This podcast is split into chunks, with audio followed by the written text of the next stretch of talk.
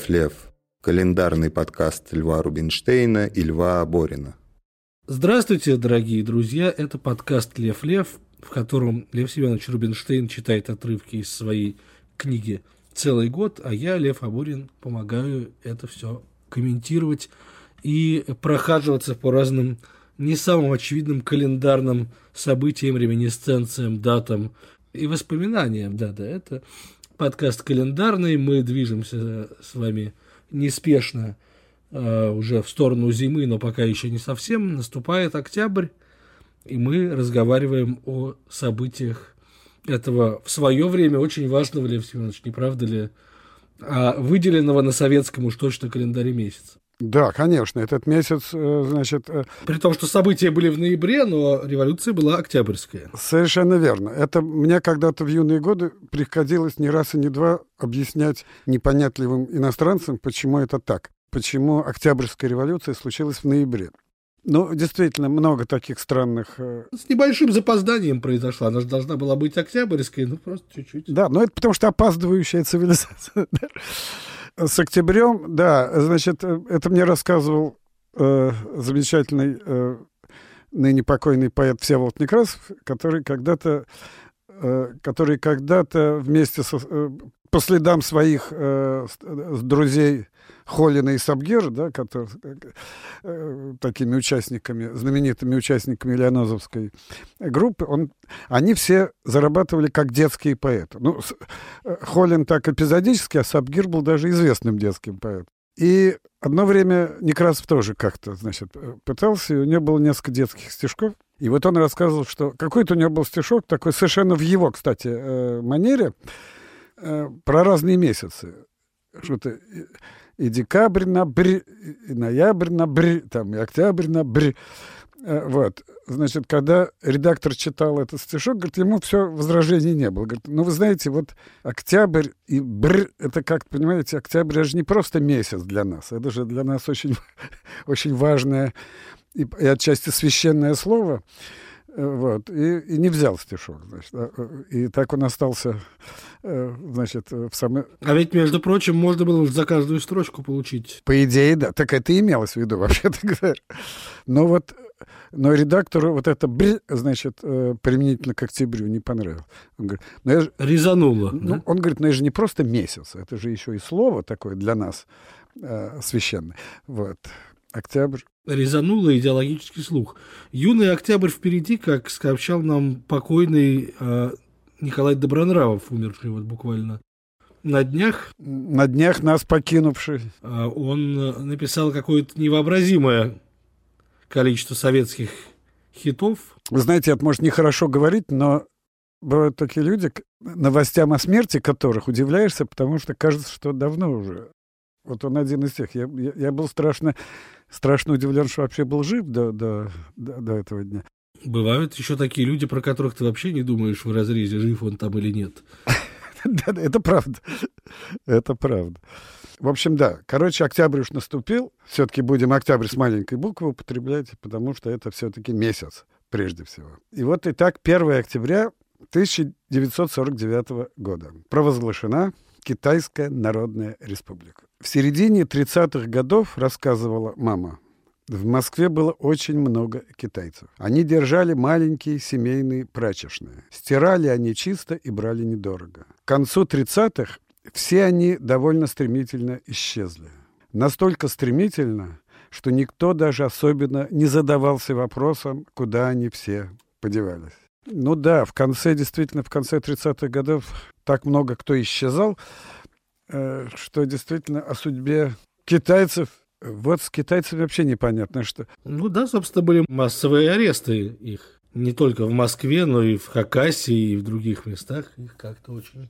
Ну, конечно, конечно, аресты. Очень много арестовывали. А потом началась дружба с Китаем. Вот как раз в 40, упомянутом 49-м году, когда Мао Цзэдун приехал на празднование 70-летия генералиссимуса и по свидетельству каких-то очевидцев очень настойчиво просил у него атомную бомбу, которая вообще только что появилась даже в Советском Союзе, он с ее помощью хотел решить, значит, все проблемы с Гаминьданом, с Чанкайши, с Америкой заодно. Это как, не знаю, попросить, дать поносить только что купленное платье. Это же вообще безобразие. Да-да-да, именно. Сталин не дал. За что ему, так сказать, э, кроме того, что за счастливое наше детство, но за это ему тоже, в общем-то говоря, спасибо. Потому что этот молодой и такой пылкий маньяк неизвестно, что бы там устроил. Что вы помните о китайской дружбе в какой-то бытовой э, жизни, скажем так? Ой, Лева, еще как, еще как. Ну, конечно, это была, это была дружба в засос. Вот это слово «иностранный», оно имело два значения. Значит, отрицательное, понятно, это, значит, э, страны капитал. Ну, почти как сейчас. Это Америка. Там, и... Недружественные страны, как сейчас говорят. Вот-вот-вот, сейчас их называют недружественные, да. Но еще, а иностранное еще было китайское. В хорошем смысле. Иностранное в хорошем смысле это было китайское. Вот. Было много китайских товаров. Что я запомнил? Термос. Они до сих пор, кстати, где-то в домах лежат. Это термосы из красивых таких э, китайских цветов, знаете. Покрывало с цветами, китайские плащи, э, сорочка «Дружба». Отец носил такой вот. Плащи были э, такие, бе- бе- в основном бежевого цвета. Пинг-понговые шарики и кеды. Кеды. Два мяча они назывались. Кеды вот, они не везде продавались, их надо было доставать, но были тоже очень популярны. Фонарики. У вас были? Кеды у вас были такие? Были, были, были, да. Удобные? Удобные. И фонарики. Это большие такие, большие такие из, из нержавейки такие фонарики, куда вмещались две очень крупные батарейки, которые, надо сказать, несмотря на свою крупность, очень быстро э, сгорали. Ну да, Китай. Еще было, значит, кино было китайское, и просто много китайцев было. Ну, учились, учились китайцы здесь, э, ходили по улицам, улыбались. Они, про них было известно, что они очень трудолюбивые и очень вежливые. Ну, вежливые, правда. Они все время как-то кланялись, улыбались. Вот к ним было хорошее отношение. У меня вот в моем э, поэтическом тексте «Мама мыла раму» там есть строчка «Мы любили китайцев». Вот мы действительно их любили. Ну, мы, в смысле, мы, страна. Вот. Э, ну, как-то, да. Вот, э, они, это друзья были это была великая дружба.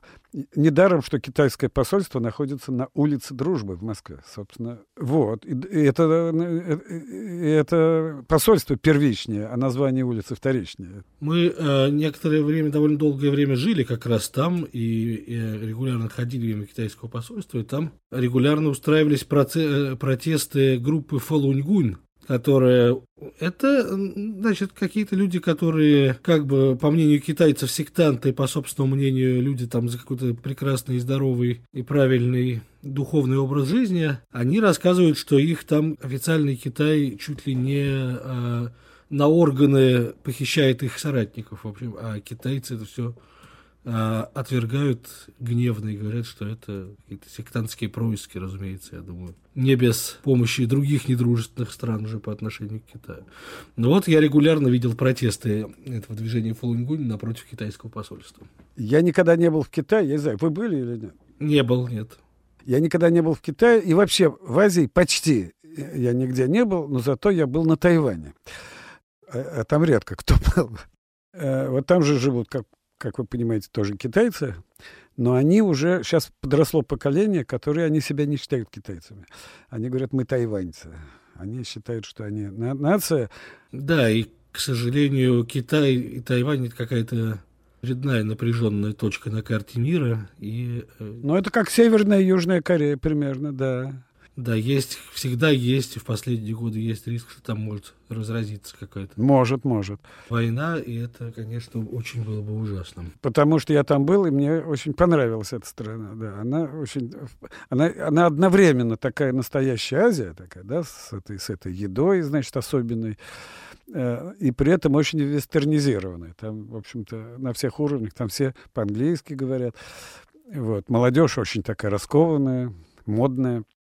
Они ведь официально по Конституции, они называются Republic of China, они называются Китай. Да, они есть, собственно говоря, Китай, да?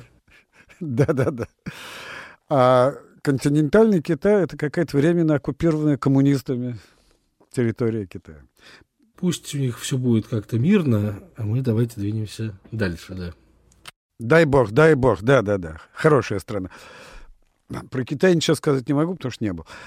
Второе я так пропущу. Вот, 3 октября 1931. Умер Томас Липтон, ирландский предприниматель, чайный магнат, основатель известной чайной компании. Нам эта компания известна только, по-моему, при наступлении капитализма уже, потому что в СССР чай Липтон никогда не был. А чай в пакетиках-то, конечно, водился, да, наверное, какой-то? Нет, я не или помню. То, или Нет. только рассыпной? Его привозили из-за границы. Нет, только такой был развесной, довольно невкусный. Нет, ну, считался индийский со слоном. Вот считался этот самый, да. Э, про индийский чай э, такая есть история. Значит, он действительно был дефицитный и считался хорошим. Я, честно говоря, уже не помню, потому что он, наверное, действительно был хороший на фоне всего прочего.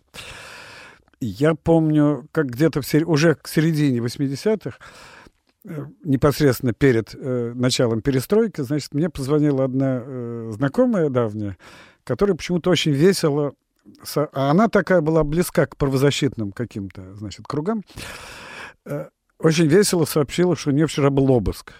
Я говорю, слушай, а что так веселишься-то? Она говорит, я веселюсь потому, что они что искали, не нашли, Зато нашли пачку индийского чая, которую не могла найти полгода. Ну, они ее конфисковали в качестве какого-нибудь вещественного доказательства или отдали? Ну, тогда хорошо, тогда хорошо. Нет, нет, нет. Получилось, что, получилось, что не зря приходили, понимаете?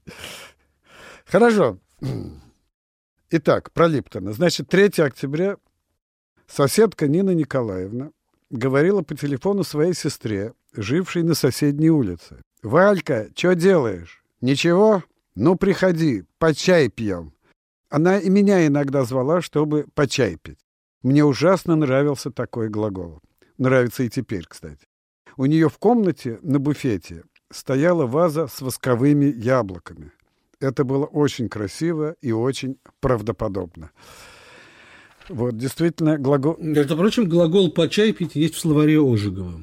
Да? Как раз с пометкой «разг». Вот, в общем. Тогда я этого не знал, но хороший глагол, да? Да, я бы с большим удовольствием, Лев Семенович, по чай пил бы с вами сейчас. Ну, я думаю, еще бы... Вот. И, и по что-нибудь еще бы пил тоже. Да-да-да, по водка пил бы. Я думаю, будет еще у нас такая возможность. 4 октября 1957. На околоземную орбиту выведен первый в мире искусственный спутник Земли, открывший космическую эру в истории человечества. Сразу же после этого кинотеатры, кафе, гостиницы, универмаги стали называться спутниками, космосами, орбитами. Да, это действительно, просто мгновенно появились вот эти все, все названия. А, да, и как раз и Игорь Холин тогда начал, по-моему, цикл «И я про космическое», а нет, или, или нет, и «Я про космическое» это как раз Некрасов, Ну да. а у Игоря Холина тоже э, был цикл космических стихов, очень смешной.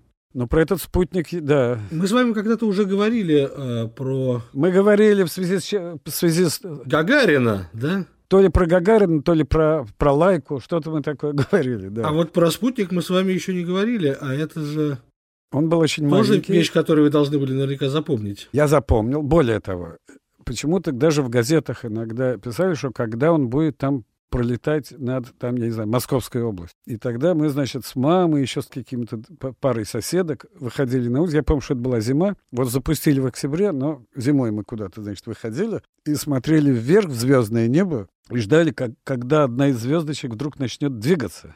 И, между прочим, дожидались, да. И она прямо, значит, это был такой ура. И мне все время казалось, поскольку в разных там э, мультфильмах или где-то этот спутник изображали таким пикающим, да, он, он пролетал и как-то делал пе-пе-пе. И мне даже казалось э, в детстве, что, что, он, что я слышу его вот эти позывные. Как-то он так летел, и я слышал пе-пе-пе-пе. Да, я помню, что была такая комедия «Человек ниоткуда» Ага. с э, молодым Юрским и молодым Юрием Яковлевым. И там как раз появление этого спутника с PPP было важной э, сюжетной деталью, благодаря которой героев не съели людоеды. Ну да. Нет, вообще, э, вообще вот начало, ну, конечно, это несопоставимое с, с гагаринским полетом, но все равно вообще вот это все про спутники, это было все очень важно. А вот, кстати, это важный вопрос. Угу. После того, как был запущен спутник, уже ожидалось, что люди вот-вот полетят, или как-то это было сюрпризом потом? Нет, пока это все до поры до времени, это все, по крайней мере, мной, моими ровесниками, все это воспринималось все-таки из области научно-фантастической литературы. «Человек в космосе» — это была вещь, конечно, ну, не то чтобы невозможная, возможная, но мы не думали, что это так быстро все произойдет. Потому что это друг, другой порог. Ну, летает спутник, окей. Э, летают собачки, ну, да. Уже лучше. Уже лучше, да. Э, когда полетела лайка, я лично просто плакал. Потому что мне было... Я, когда мне сказали, что она не вернется, я просто плакал.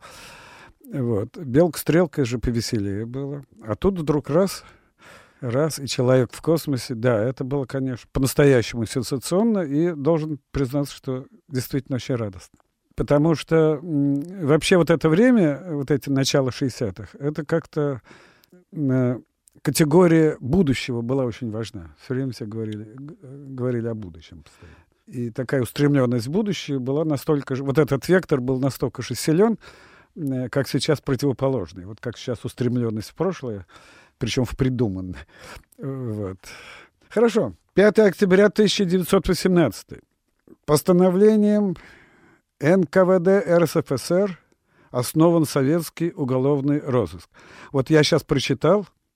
Я часто слышал в детстве словосочетание «уголовный розыск» и даже сам иногда употреблял его, хотя и не в том значении, в каком его употребляли взрослые. Я полагал, что когда ищешь какую-нибудь пропавшую вещь по углам комнаты, то это и есть уголовный розыск. Вот такая моя была языковая фантазия. 6 октября 1948. Это по-настоящему трагическая дата. Произошло сильнейшее землетрясение в столице Туркменской ССР Ашхабаде. Слово «Ашхабад» я впервые услышал в связи с рассказами взрослых о страшном землетрясении в этом городе где погибли в том числе и мамины родственники. Так я навсегда и запомнил. Все Гольдманы погибли в Ашхабадском землетрясении. Буквально все. И даже неизвестно, где они похоронены. Скорее всего, нигде.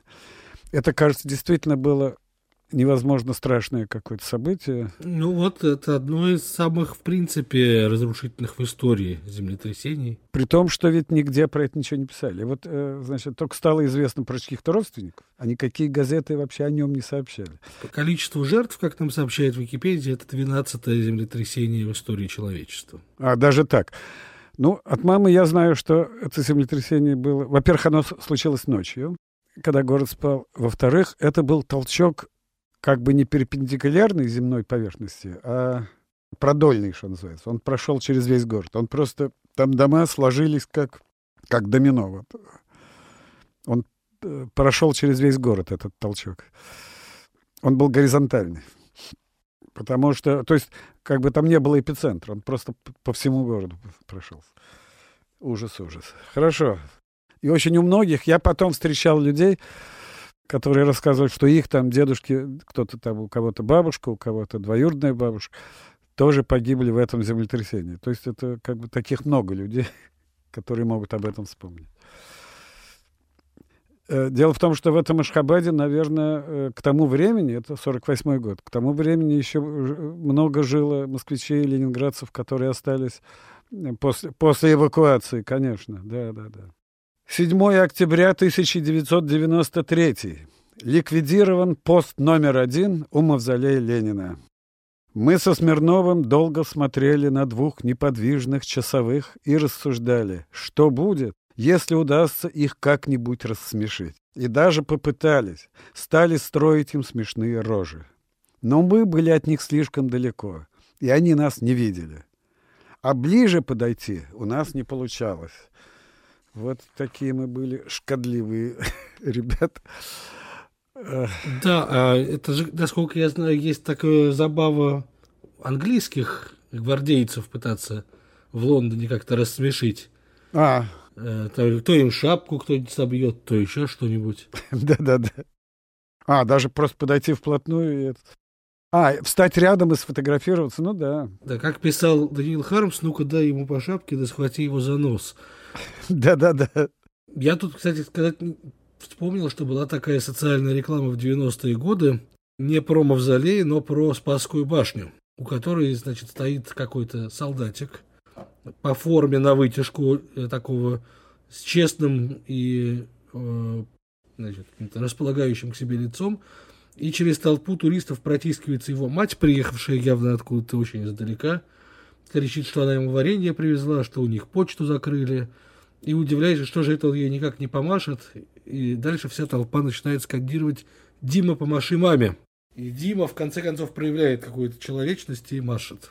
Это, по-моему, э, слоган этого всего был «Помни о близких». Да, да, да что-то такое было. Что, безусловно, нельзя не приветствовать. А еще помните, была социальная реклама «Не забудь позвонить родителям». Помните? Позвоните родителям, да, действительно. Была. Позвоните родителям, да, да. А, там изображали каких-то чаек, глупышей. Причем произносилось это каким загробным голосом. Да, да. Они выросли и забыли своих родителей, говорили нам. А ты помнишь их, да? И дальше было позвонить родителям. Да. Трогательно очень. Не только стиральный порошок нам пытались продать, не только жевательную резинку Стиморал или пиво Толстяк, но и все-таки родительские и сыновние дочерние чувства. Да. 10 октября 1985. Умер Юл Бриннер, американский актер театра и кино. Моему поколению сказочно повезло. Кинофильм «Великолепная семерка» появился в наших кинотеатрах в начале 60-х годов когда мы, тогдашние подростки, были в самом правильном для его восприятия возрасте. Этот фильм и теперь вспоминается мной с восхищением и благодарностью. А тогда... А тогда мы, конечно же, играли в этих прекрасных и мужественных героев, ревниво деля друг с другом и отбивая друг у друга самых любимых. Героя Юла Бриннера звали Крис. Он, конечно, был самый-самый да, я помню, мы все время как-то учились вот так вот вскидывать руку с воображаемым пистолетом. А не смущало, что Бринер был лысый для вот этих дворовых игр? Или это было, наоборот, шикарно? Ну, что значит лысый? Он был, он воспринимался не как лысый, а как бритый наголо, что тоже отчасти было признак. Нет, нет, совершенно не смущало. Э, вот, у него было такое мужественное, неулыбчивое лицо. Я не помню, мне кажется, я вам когда-то рассказывал эту историю, но я однажды смотрел фильм «Братья Карамазовы» с Юлом Бринером, где Юл Бринер играет Митю Карамазова. А, нет, не рассказывай. И поскольку это фильм голливудский, то там хэппи-энд. Митю, в конце концов, такие за какую-то взятку переправляют вместе с Грушенькой за границу, и все хорошо. Да, но я вот когда это, после этого фильма, я далеко не сразу узнал о том, что Юл Бреннер э, русского происхождения. Я об этом не знал. Ну, Юл Бреннер, ну что ж тут, понятно, что он тоже американец был. А потом я вдруг где-то прочитал, или мне кто-то рассказал, что он русский. Это при... что-то такое, да, да, да, да. Что...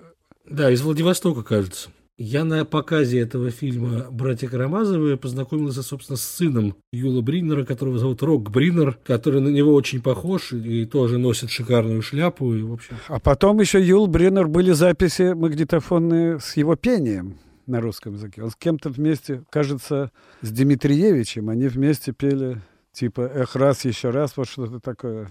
Э, у него был, хотя он был, несмотря на то, что он был русский, но у него был, конечно, сильный акцент но, но, но пел. Алеша Дмитриевич и Юл Бринер исполняли Эх, раз, да, хорошо. 11 октября 1931 в СССР принято решение о полной ликвидации частной торговли. И в детстве, и позже я все время слышал. Здесь вам государственное учреждение, а не частная лавочка. Понимание того, что любая частная лавочка куда предпочтительнее, чем любое государственное учреждение, приходило гораздо позже и очень постепенно. Как раз э, это время накануне закрытия частных лавочек. Да, действительно, частная лавочка. Оно отражено в «Золотом теленке» Ильфа и Петрова, где вот самый-самый исход короткой истории частной кооперации в Советском Союзе. Э, там есть глава, которая начинается строчкой «Жил на свете частник бедный». Да-да-да-да-да.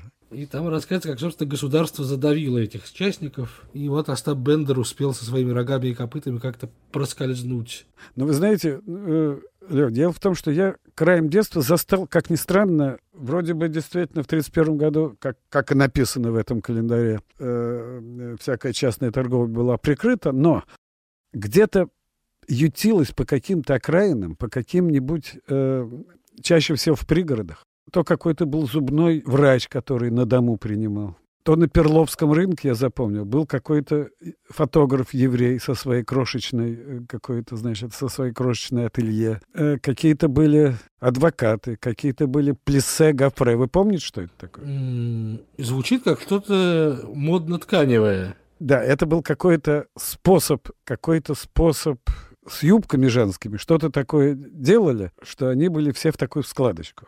Наверное, уж утюгом. Вот чем-то нет, вот что какой-то был способ такой. Они потом уже не утюгом, потому что они потом уже не мялись, они уже так держались эти. В общем, ну, гофрировка такая была ткань. И везде висели, значит, э, на, на дворах, на, над, э, рядом с арками, которые вели во дворы, был написано «Плесе гофре», значит, там во дворе, в подвальчиках. А это было явно частное что-то. Это было точно что-то частное. Я читаю, что плесе и гофре – это разные вещи. Нет, через дефис они питания. А это как соки воды или еще что-нибудь в этом роде? Или овощи, фрукты? А вот я не знаю. Потому что оказывается, что это плесе – это один тип складки, а гофре – другой. Может быть, может быть, да. Но я, я, я никогда не вдумывался в значение этого слова, но я его постоянно видел. Адвокаты часто, вот прямо на, на квартире было написано, значит, адвокат такой-то. Вот, это все как-то существовало. Ну да, а потом уже в 80-е вернулись кооперативы. Но уже не как торговля, а как э, услуги, да?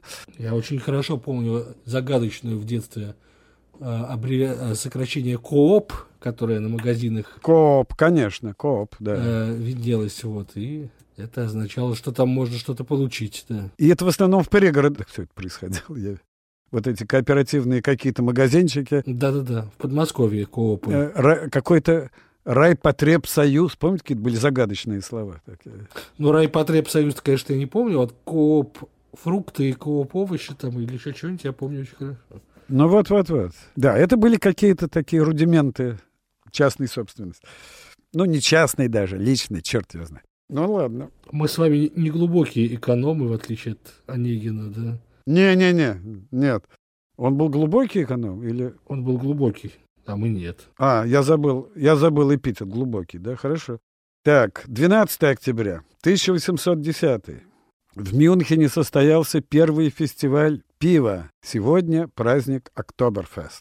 Среди друзей и приятелей моей юности было несколько таких, для кого процесс совместного пивопития был не столько удовольствием, сколько своеобразным видом спорта. На следующий день после ритуального посещения пивбара они хвастались количеством выпитых кружек. В этих цифрах было что-то раблезианское. Еще кто-то из них придумал совсем жестокую игру, в которую они играли довольно долго. По условиям этой жутковатой игры тот, кто первым встал из-за стола, платил за всю компанию. Я в этом не участвовал. Да, почему-то вот это было... Какие-то в Москве было несколько пивбаров. В основном это был почему-то на Новом Арбате. Куда ходили мои, значит, приятели, а я нет.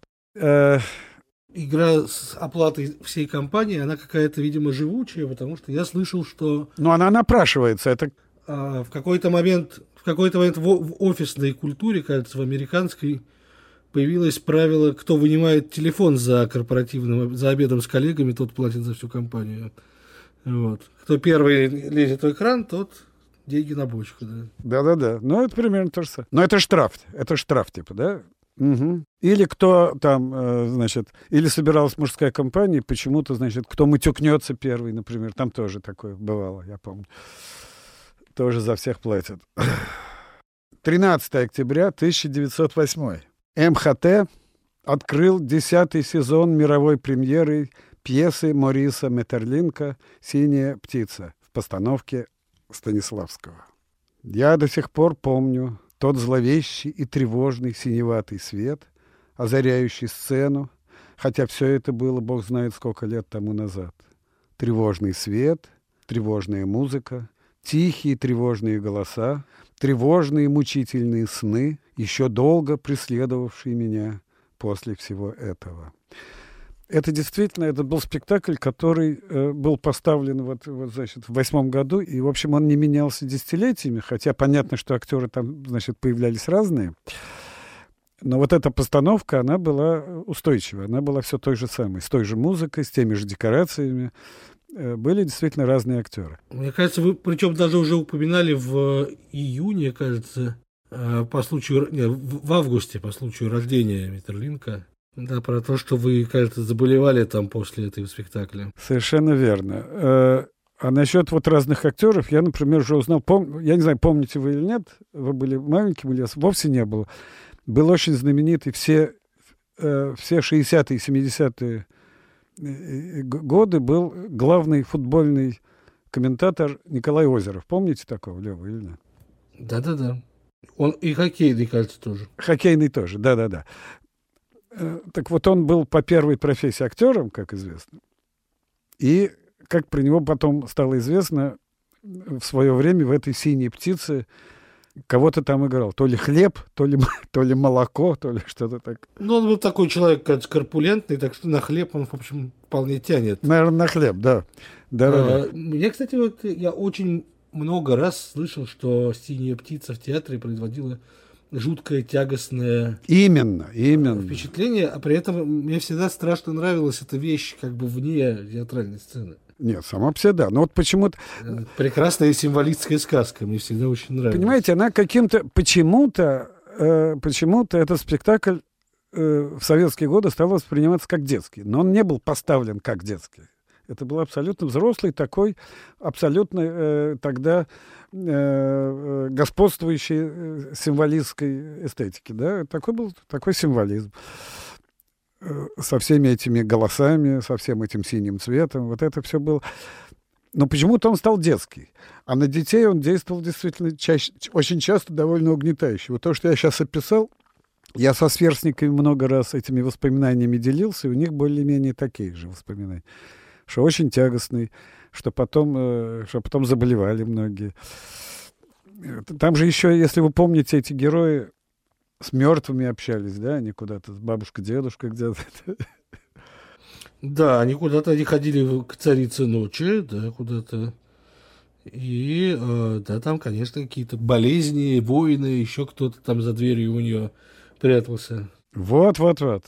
Совершенно верно. 14 октября 1890 родился Дуайт Эйзенхауэр, 34-й президент США, американский государственный и военный деятель.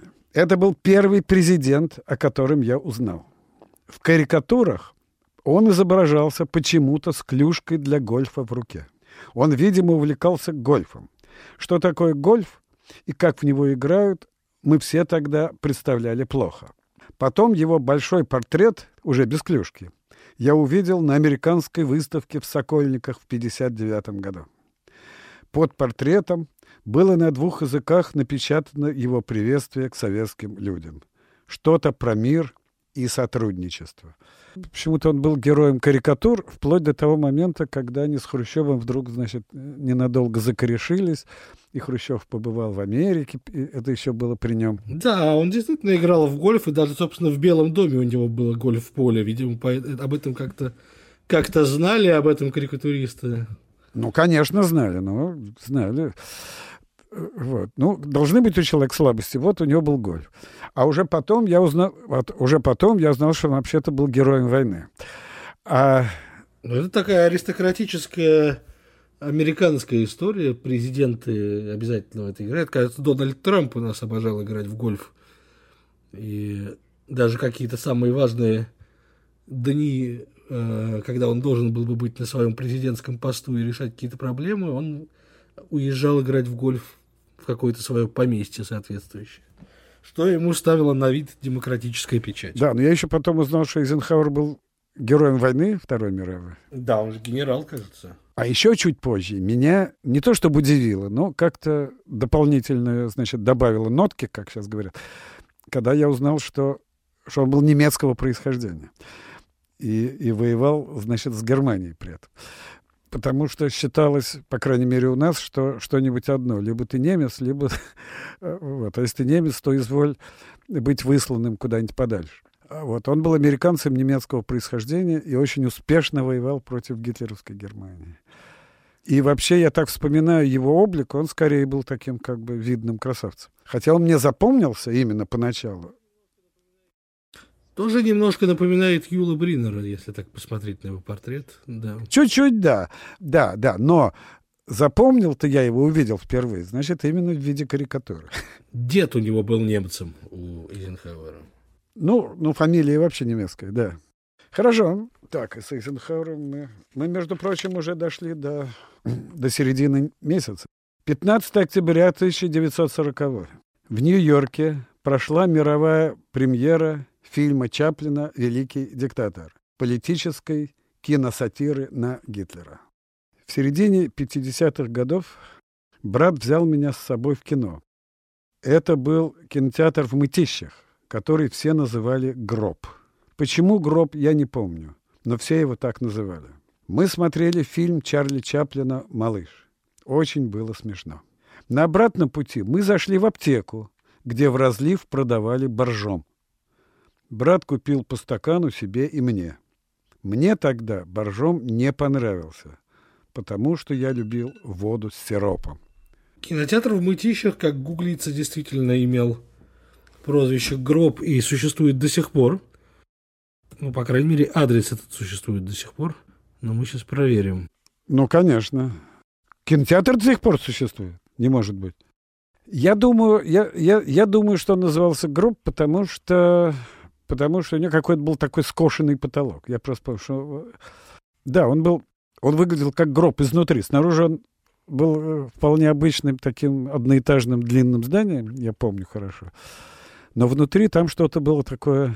Да, возможно, возможно, я наврал, что он до сих пор существует. По крайней мере, я сейчас катаюсь по соответствующей улице на Google картах, и ничего гробового там не обнаруживаю. Но вот тем не менее, тогда он назывался «Гробом» и был таким популярным кинотеатром, туда там все смотрели. А что касается фильмов Чаплина, то, как ни странно, они появились у нас в качестве трофейных.